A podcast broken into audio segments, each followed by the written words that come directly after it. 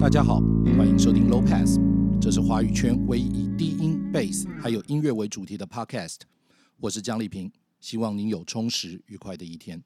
Hello，大家好，那这一集的 Low Pass 我们要继续呃上一次的话题哈，把这个 Van Halen Effect 这个论论述把它完结掉。好，那在开始之前呢，我们还是一样哈，今天要来回答另外一个呃关于调音的问题。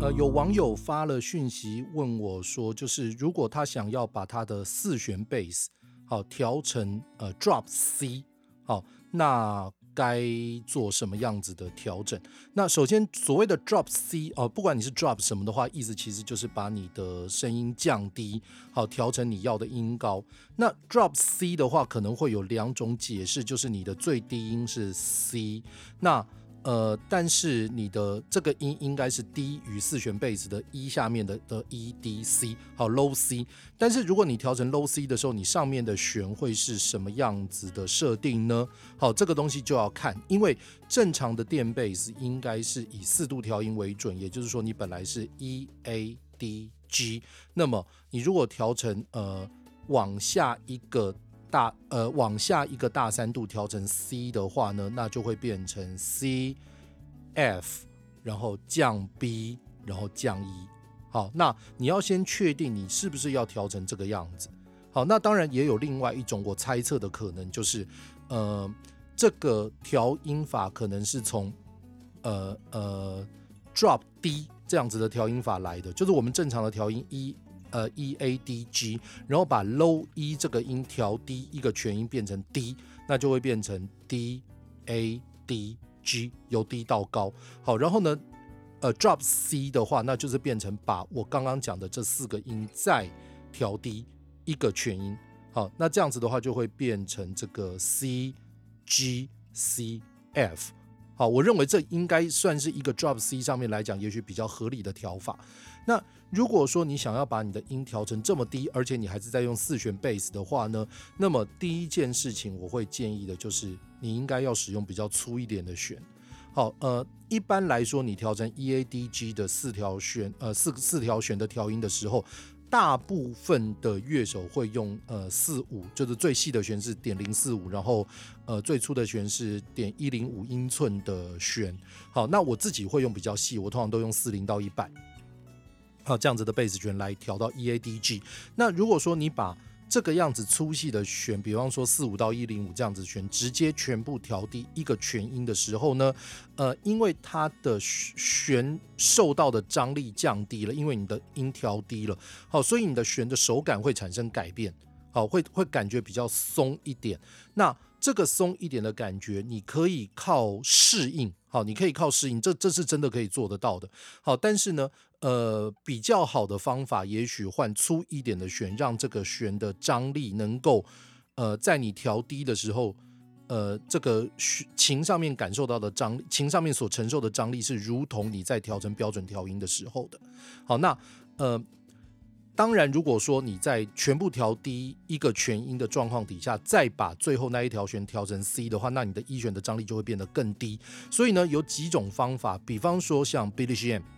呃，Billy Sheehan 用的方式是这样，就是他常常会把他标准调音 E A D G 的最低的那一条弦调成低。好，所以呢，为了适应这一件事情，所以 Billy Sheehan 曾经出过一套签名的弦，就是它是四零四五四五到一零五，但是他把最细的那一条弦改成四三。好，他说这个样子他推弦比较好推，同时呢，最粗的那一条弦一零五，他把它加粗成一一零，好，让它在 low 低的时候呢，能够呃这个反应跟比较像是正常调音的弦。好，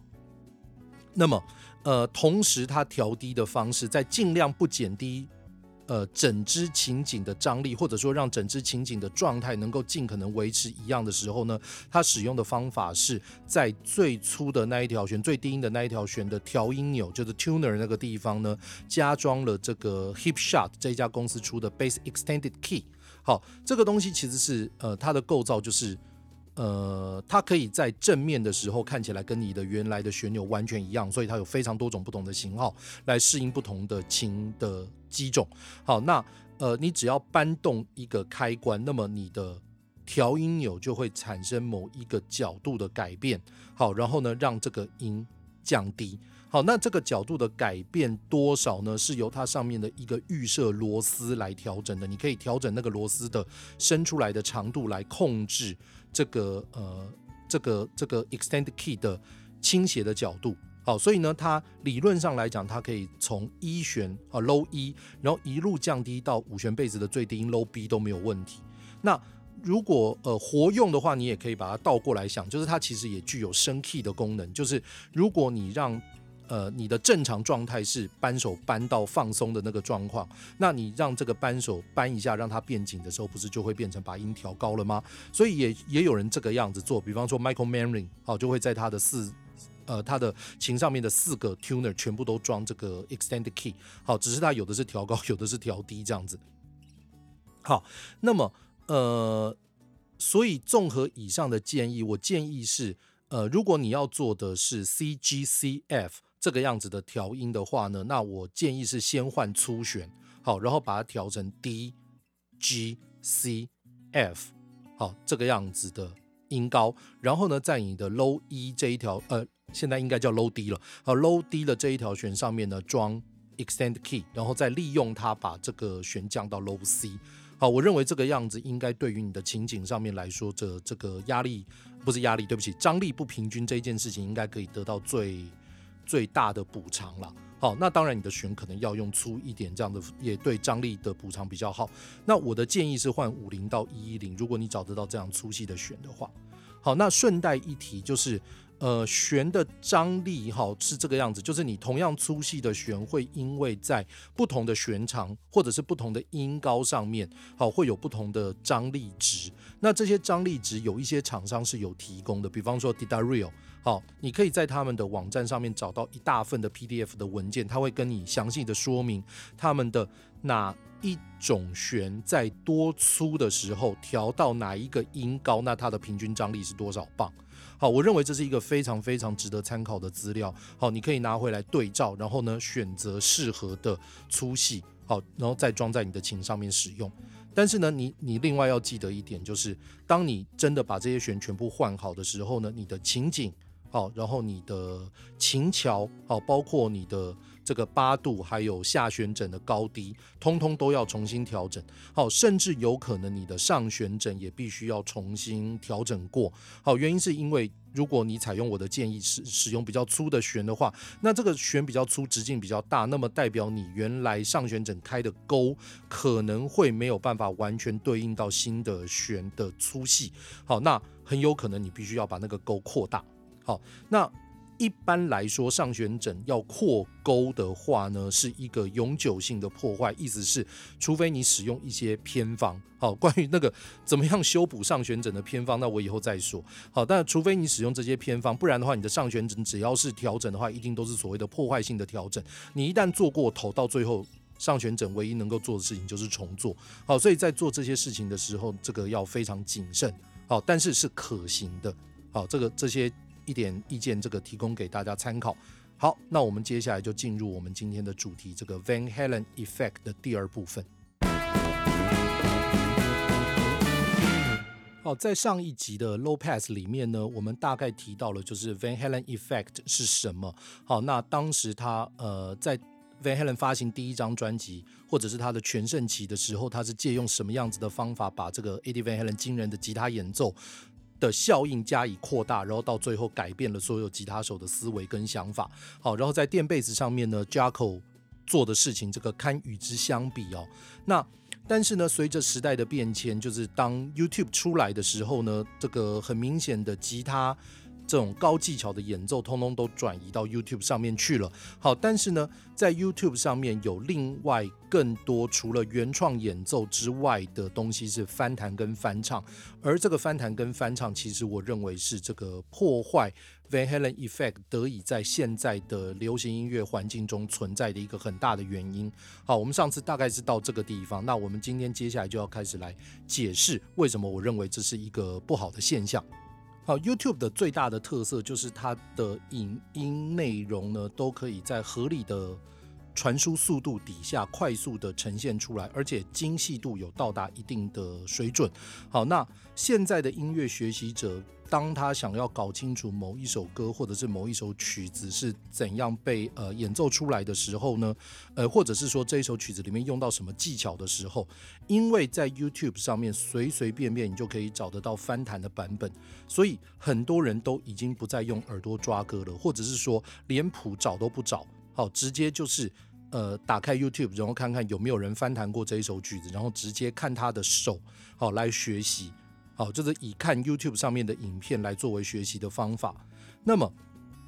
提供这些翻唱影片的人，其实也知道为什么呢？因为你可以从按赞的或者是回应上面知道这一件事情，对不对？好，提供者为了让自己的演奏能够尽可能的精确，或者是尽可能跟原曲一样，好，所以在这个抓歌采谱的过程中，好会。呃，无所不用其极的使用各种可能的方式来让自己获得的资讯或者是呃呃资料哈，演奏的方式得到百分之百正确的结果。好，比方说呃。他可能会，其实不是他可能会，我自己也会这样子做，就是，呃，使用这个截取音乐的片段，然后不断的反复播放，好，或者说放慢其中的速度，但是音高不改变，或者是说，呃，把歌曲里面的某一个音轨，好，或者是某一个乐器过滤出来，好，然后然后这样子可以听得更清楚的。软体，我们刚刚讲这些东西，其实靠靠这个电脑的软体，几乎通通都可以做得到。然后在这个样子的工具辅助底下来抓歌的话呢，那当然正确率就会高得非常的多。好，甚至某一些软体，好，呃，可以把你截取的那个乐句直接把音找出来，告诉你是什么，或者是把和弦告诉你是什么，而且正确率还非常的高。那比方说，最近我也看到一些软体，是你直接给给他歌，然后他直接帮你把和弦进行抓出来的，好像这样子也有。对，然后这些工具当然可以帮助我们更精确的了解一首歌，或者是解决一首歌。好，但是使用这样子的工具。呃的好处确实是啦，就是你的翻弹的影片因为非常的正确，那你执行的够好的话，好，你可以获得更多的赞美。好，在某一些情况底下，你甚至可以因为这样子转变成商业上的利益。比方说，呃，因为你这个翻弹别人的东西翻得很好，然后你也许可以获得这个厂商的代言，好，或者是说你有更多的教会教学的机会，好，然后甚至是你可以帮你自己的课程的宣传，好，然后这些东西都是一个显而易见的这个连带的利益。而就使用者来说呢，因为有人提供了这样子的精确的演奏示范，好，所以他的学习的这个进程就相对来讲，呃，比起用自己的耳朵慢慢的抓，一定会缩短的非常多，相对来讲简单方便许多。好，所以当他呃真的把歌学完的时候，他花费的金钱还有他花费的时间都比起自己动手做更少。但是这样看起来像是双赢的结果，其实就音乐的发展上面来讲，其实是双输的。好，我们我我比较想要用的是几个例子来解释为什么会这样想。好，我们来看看几个著名的这个乐器大师是怎么抓歌的。好，那当然这个前提是这样，就是抓歌采谱，好是非常非常重要的这个音乐上的练习，好是让你的乐器进步中一个必备的方式。好。就像你当你要学习某一种语言的时候呢，好，你通常如果想要更精熟理解这个语言的内容，你常常需要能够理解或者是背诵它这一种语言中比较经典的艰涩的文章，好，你才能够真的了解这个语言的含义，好，深意的部分。那或者是说，呃，你你必须要不断的反复你讲话的内容，听别人呃听。善于使用这个语言的人的对话，然后反呃复诵、背诵、反复他们的语言，然后再修正，然后再复诵。那这是什么呢？就是如果你要学习口语化的语言，好，或者说你想要学习这个语言中惯用的口音或者是说话方式的时候，那这个模仿、修正与学习这个事情就是一定要会的。好，那么。所有度过唱片时代，就是唱片录音带、唱片时代的乐手，好，都会说他们当时是怎么样抓歌的。好，你会发现大家讲的都一样，他们要么就是想办法改变唱片的转速，好，然后比较容易听到这个练演奏的内容。有的人是把它提高哦，提高说这样的贝斯比较容易听得见。有的人是把速度放慢，好，然后放慢说这个样子，呃，也许你的乐句的。乐句中那个细微的部分可以听得比较清楚，但是他们的音高都会改变，而且你转速一调不好，连音。呃，不只是八度的改变，然后你甚至可能会换到另外一个 key，或者是完全不准的声音都有可能跑出来。这些通通都你都必须要去适应。而当这个录音带开始普及啊，所谓的录音带时代来临的时候呢，那你抓歌的方式就变成用录音带在抓。好，然后这个时候你就要练什么？你就要练那个暂停、倒带、播放、暂停、倒带、播放。好，这几个键，这个快速的反复、快速的反复的技巧。那在更之前，甚至连唱片这个留声设备都没有的时代呢，那怎么办？你必须要去现场演奏的地方去听那个演奏者在演奏什么。好，然后你要速记，不管你是现场记谱下来，或者是说把它背下来，然后出来之后赶快写。好，你听一次不够的话，你就只好再去听一次，一直听听听，听到这一首曲子你能够听出来大概为止。好，我想我相信应该没有人有把握在这个样子的状况底下呢，呃，他能够。百分之百，好复制那个演奏者的内容，特别是在呃有大量即兴的爵士乐的状况底下，好，我相信这个这个应该没有人敢讲说他听完出去他就可以把这个东西百分之百抓对。好，那什么叫大概呢？大概的定义大概是这样，就是你在正常的速度演奏下呢，除非刻意，不然不会有人质疑你演奏的内容不正确。那这一件意思代表什么呢？当你在做这个抓歌采谱的过程中，实际上错误是一定会发生，而且其实是可以被允许的。哦，你只要不影响歌曲的整体就没有关系。那意思是什么？就是这些错，其实你可以把它想成是你对于这一首歌曲的诠释，因为你用你自己的方式在想办法去解决这些歌曲中你没有办法解决的部分。好，以前在那个 Boston 教过非常非常多知名的乐手的这个已故的音乐教育大师，这个 Charlie Bonacos。好，那他的呃学生非常非常多，然后乐器也都是不一样的。比如呃，他自己是弹钢琴，但是他什么乐器的学生都教，因为他教的是音乐的部分，而不是乐器演奏的部分。那我听说的是这样，他会要求学生一样要采谱。好，那但是他采谱的时候都被要求要去采不是自己擅长乐器的谱。哦，比方说我知道的是，那个 Mike Stern 曾经是他的学生，然后 Mike Stern 那个时候有被开过一个作业，要去抓某一首歌的 bass line，walking bass line。好，但是呢，他的同学叫 Jeff Berlin，就是我老师。好，那 j e r b r i n 在同一个时间被要求要抓同一首歌的萨克斯风的独奏。好，另外一位已故的这个知名的爵士吉他手，好，女生那个 Emily Ramler，好，我以前看过她的教学带，然后她在教学带里面也说，她她一样要抓歌要猜谱，但是呢，她几乎从来没有真的抓完过任何一首歌全部的独奏。好，然后她就说，他只要抓一两个 chorus，他就会觉得哦好烦哦。然后通常他只会在他抓出来那一两个 chorus 里面去找乐句来练，而不是练整个 solo，或者说把它弹到一模一样。那另外，我们刚刚讲的这个我老师 j e b r i n 好，然后他最喜欢给学生的功课是什么呢？比方说，他会给你一首呃 Charlie Parker 的曲子，好，然后叫你去抓那个 solo 里面的某一个乐句，好，然后通常是二五一的句子，然后呢，接下来哦抓出来了，好，很好，然后接下来你就可以开始把这个呃乐句去转十二个 key，好，然后为了是什么呢？让你熟悉这个乐句，同时让你可以在你自己的演奏里面把这个乐句消化而演奏出来。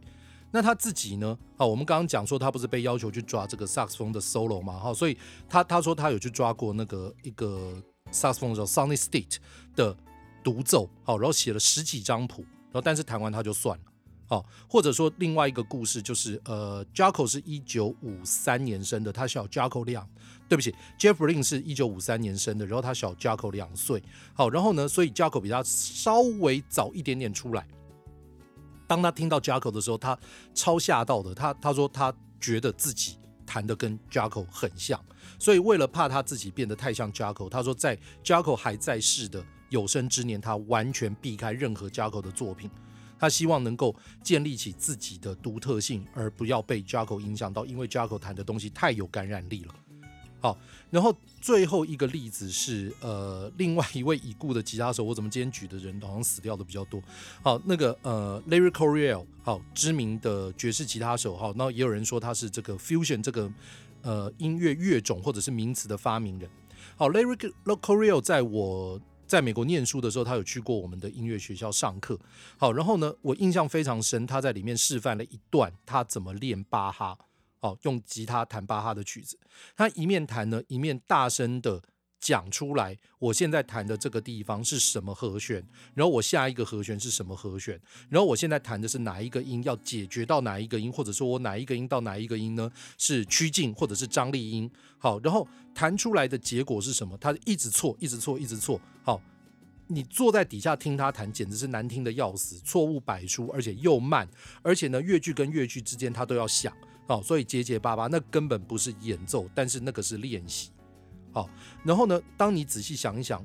这个样子到底在做什么的时候，你就可以了解到，实际上它只是借由巴哈的曲子在练习音乐的整体。他同时必须要去解决的事情，他一样一样的念出来，好，然后呢，去解决他们，好，去理解他们在这个地方巴哈的作品里面是这个样子做的。所以他在练这些东西的时候，并不是只有学到这个音乐乐句的本身，好，而是了解到这个作曲家真正在这个地方的呃目的或者是意义是什么。好，从以上的例子，其实大概可以发现一件事情，就是说，呃，这些著名的大师们，哈，他们一样会这个抓歌采谱，但是他们求的是理解这个乐句形成的原因，好，而且找出乐句实质运用的可能，还有怎么样用自己的方式来去阐释，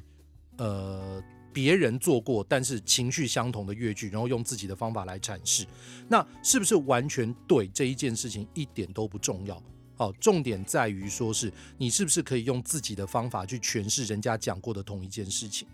好，这个样子才有办法产生音乐的演化或者是进化。好，而关于这一点呢，我个人的认为是在有声呃在有影像帮助的状况底下，基本上非常的困难。好，原因是因为如果说你的这个五个，如果说你的各个感官都是健全的话，你几乎无可避免的会使用你的眼睛去看别人在做什么事情，而这个东西会成为你吸收资讯里面的一大来源，甚至很大一个部分会影响到你在音乐上面的学习。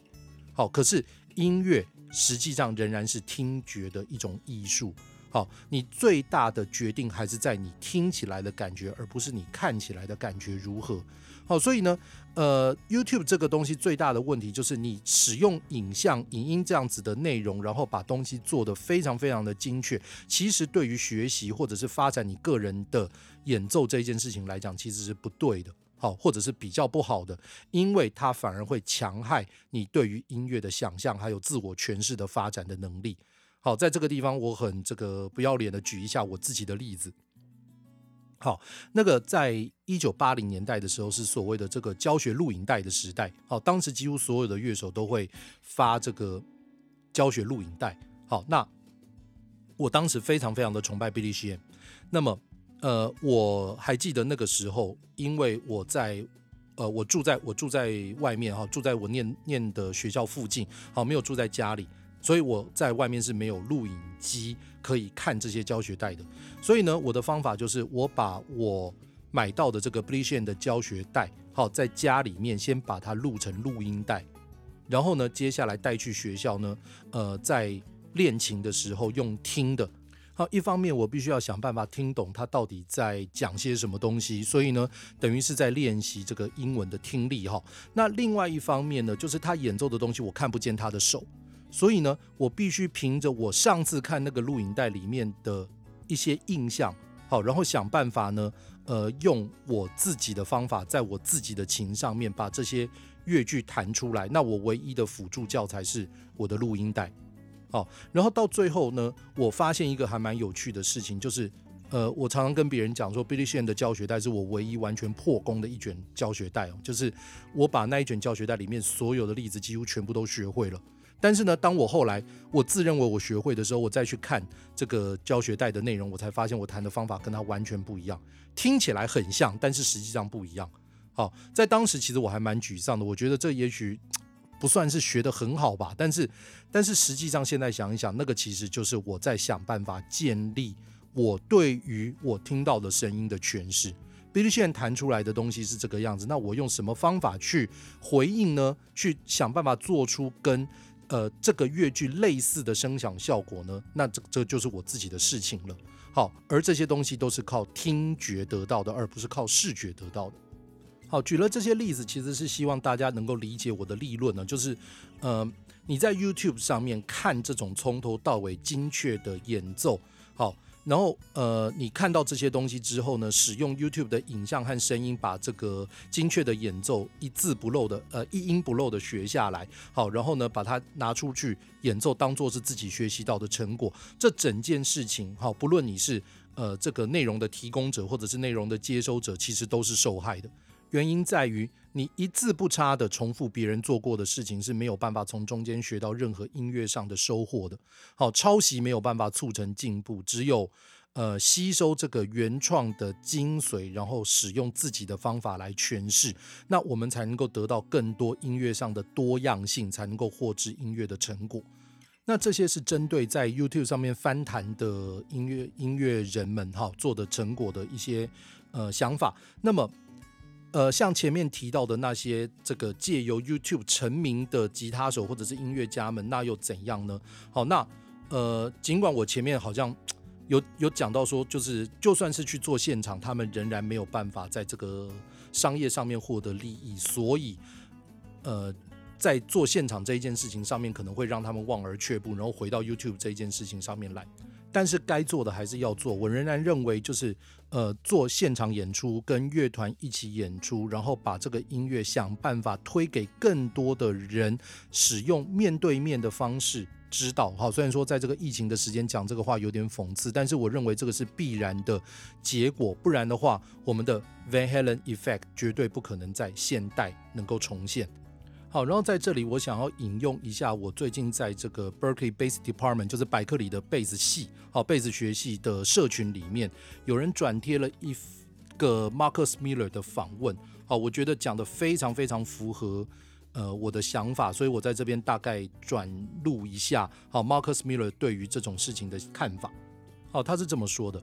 他说：“那个，他观察到现在有一种新世代的贝斯手，然后呢，他把这样子的贝斯手叫做 bedroom players，就是卧室大师、卧室乐手。好，那原因是因为他们大部分他看到的都是呃技巧非常好，而且他们在这个贝斯上面可以演奏这个和弦、演奏旋律，什么都可以演奏，然后用六弦独奏。好，但是呢，他们。”的这些弹出来的东西听起来比较像吉他手的作品，好，原因是因为他们几乎都是自己演奏，好，而不是跟别人一起演奏，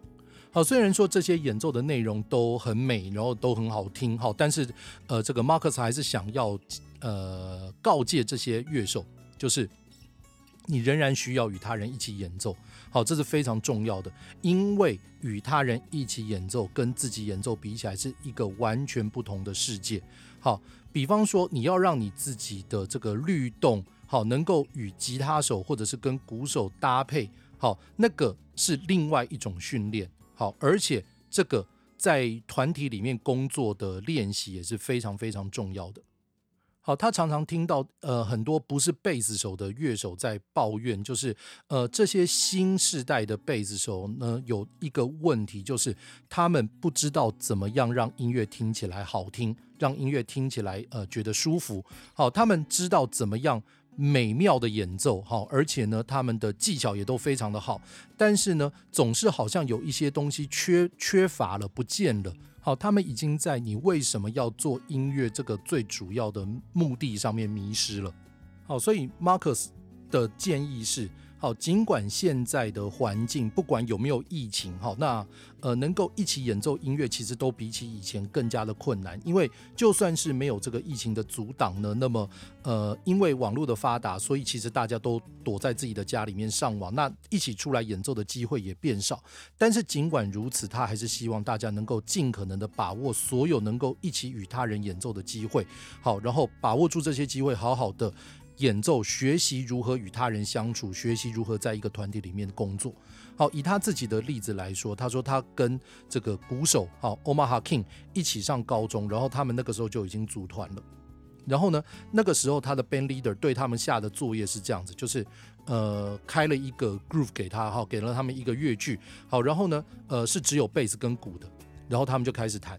然后这个 leader 哈，这个这个乐队的领班就说：“好，现在你们就开始继续弹，继续弹。然后呢，我现在呢要去做一些事情。好，然后当我回来的时候，好，大概一个小时以后回来的时候呢，你们不可以停哦，在这一个小时中间，你们要继续弹，继续弹，继续弹，然后一直到我回来为止。然后他们两个人就在那边一直弹这个 groove，一直弹弹弹弹弹弹，弹了一个钟头以上。然后他说这个东西对他产生重大的改变。好，当。你了解到一个东西怎么样不断的、不断的、不断的反复，而且你要让它好听的时候，你会学到非常非常的多。好，这是 Marcus Miller 的建议。好，那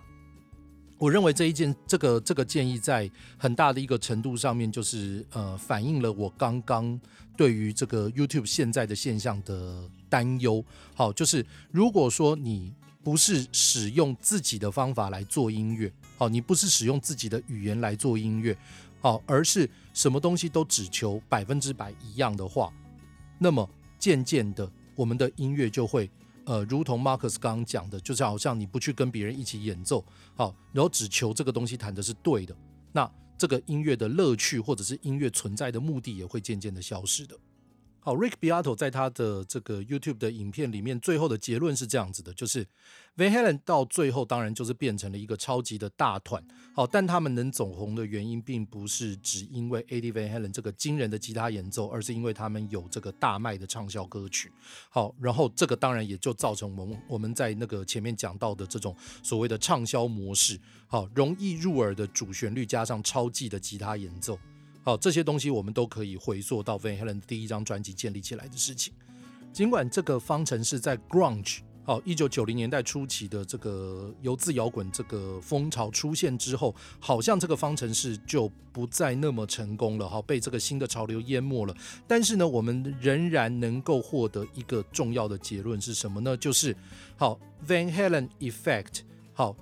讲的是你怎么样借由一件事情去影响到整个潮流。而能影响这个潮流的主要的重点是，如果你只是掌握了革新的观念、演奏和技巧，但是你没有实质的作品，特别是以乐团为主的作品来扩大你的影响范围的话，那不管你是 Jaco 或者是 Eddie Van Halen，你都没有办法达到像这个样子所谓现象级的成就。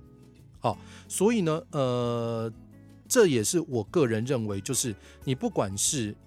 喜欢 Eddie Van Halen，你喜欢 Jaco，你喜欢 Victor Wooten，或者你喜欢 Wes Montgomery，你喜欢 Joe Perry，你喜欢 Joe Pass，好，像这些任何在音乐上面会造成革命的人物，你如果要向他致敬，好，表达你心中的感谢，好，认为他影响了你真的太多太多，最好的方法是什么？理解他的演奏给你的感受。然后让他的音乐去影响你的演奏，但是呢，用你自己的方法来弹出，好，在同样情绪的要求下，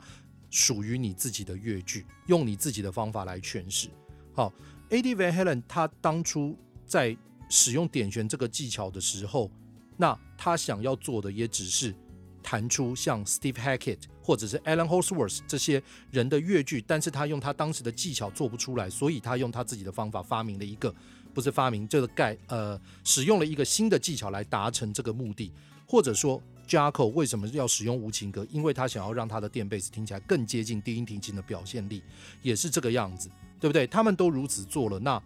我们作为这些后辈、这些尊崇他们的人来说的话，我们是不是也应该要努力的发挥，呃，发展出我们自己的声音？好，但是这个声音是来自于他们的影响的。好，这个是我对于这个。Eddie Van Halen Effect 这一件事情的整个的解释，好，这个非常冗长了，对，但是但是我觉得这个是应该要讲的东西，所以好，还是希望大家能够听一听，想一想，好，大概是如此。好，那我们下一集当然就是新的内容啦，那我们下集下集再见喽，拜拜。